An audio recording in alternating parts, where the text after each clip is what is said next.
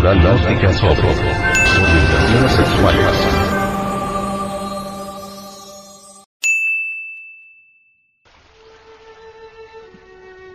Los testículos y los ovarios.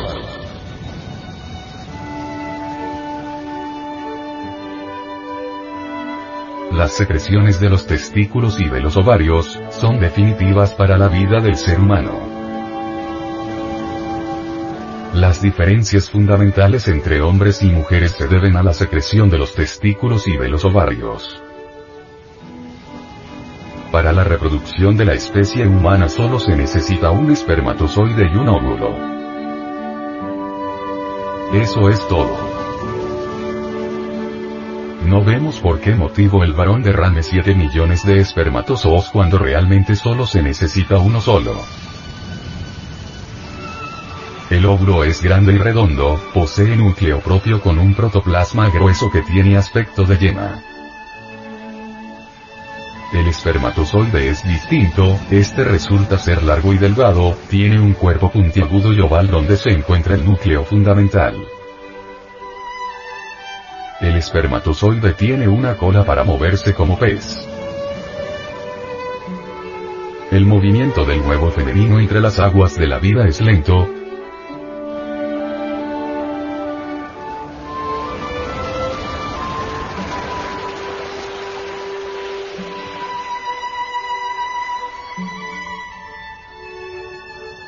Aguarda paciente que el espermatozoide lo busque.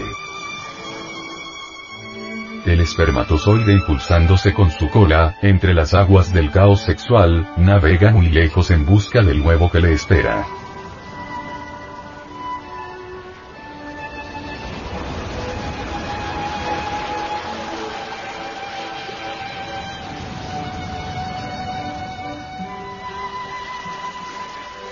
Los biólogos no saben con toda exactitud científica cuál es esa causa causorum que une el espermatozoide al huevo.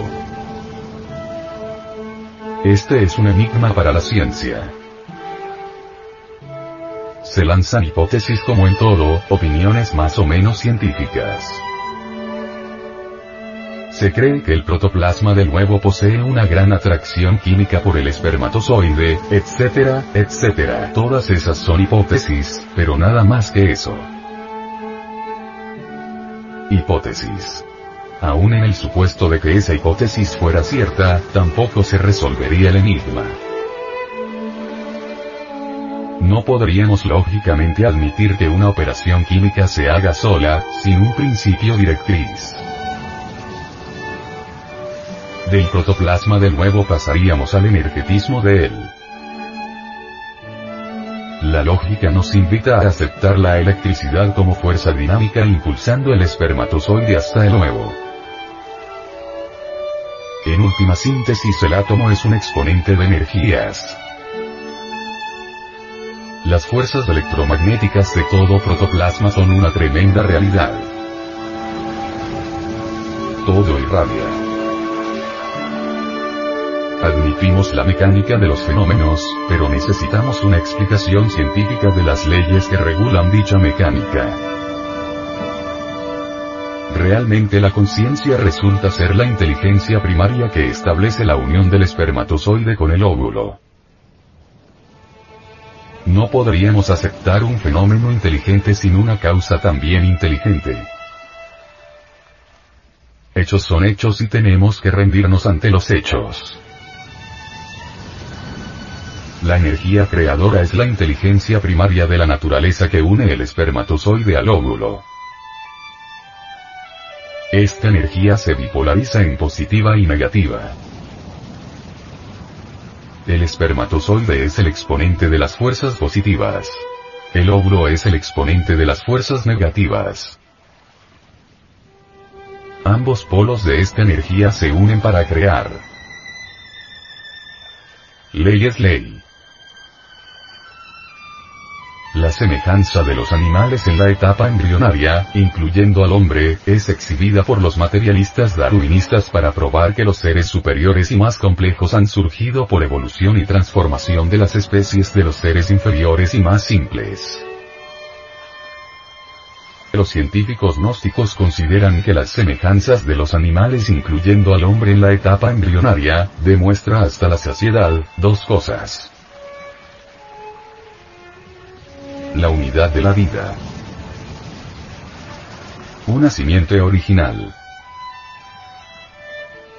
El zoospermo unido con el óvulo se multiplica por división celular, y crea esa comunidad celular llamada blastodemo. Después que el óvulo ha sido fecundado por el espermatozoide, una nueva criatura se gesta en el útero durante nueve meses.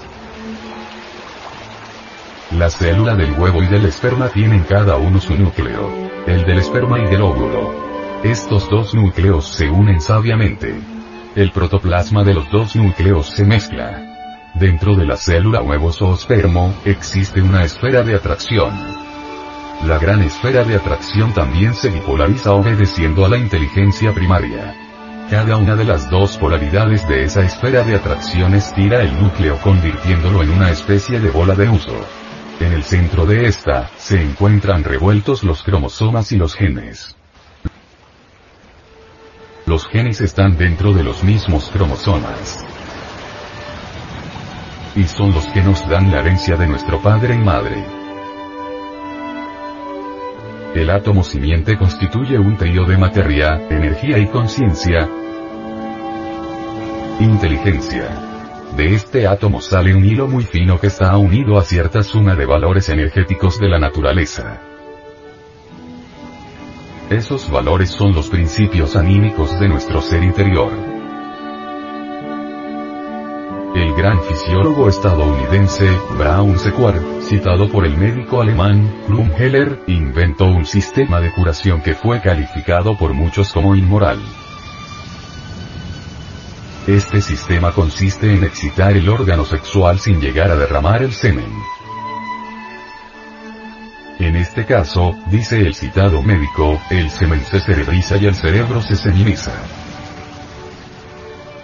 Así la energía que contiene el semen se asimila dentro del organismo, y el sistema nervioso se nutre y fortifica totalmente.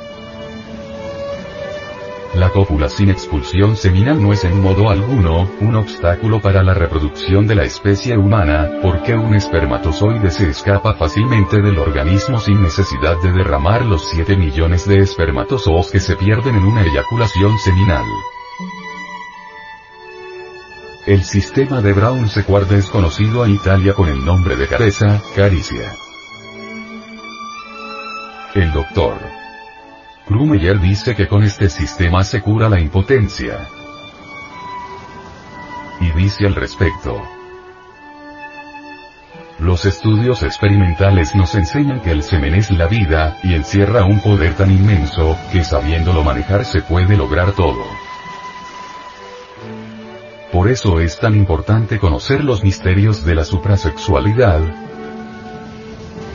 Pues, esta es un arma poderosa que podemos usar contra las adversidades del destino. En la unión sexual se siente una terrible excitación voluptuosa que si sabemos utilizarla nos lleva muy lejos. Si supieran los hombres lo que pueden hacer en estos momentos de voluptuosidad, seguro que lo harían todo, menos seguir a la fornicación, eyaculación del semen. La antropología gnóstica ha descubierto que las culturas mesoamericanas sabían muy bien lo que se puede hacer en ese momento de voluptuosidad amorosa, y en los patios empedrados de sus templos, hombres y mujeres, unidos en matrimonio, permanecían amándose sexualmente durante meses. Esas parejas sabían retirarse antes del espasmo para evitar la eyaculación del semen. Esas parejas no permitían que se escapara de su organismo la secreción maravillosa de la vida. Esa es la famosa carezza italiana, el sistema del gran fisiólogo estadounidense Brown Sequard, o sea, la suprasexualidad.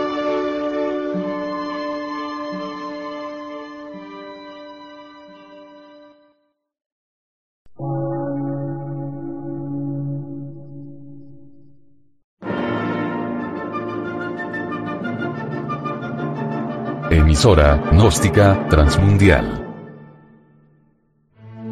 Por una nueva civilización y una nueva cultura, sobre la faz de la Tierra.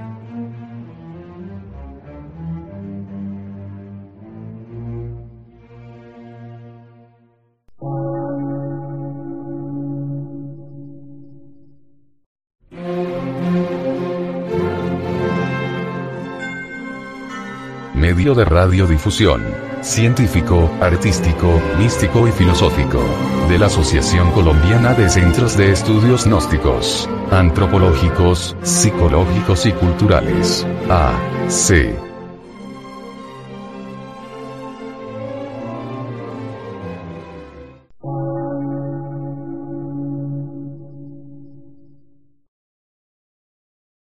Lectura en movimiento. Difusión sin fronteras.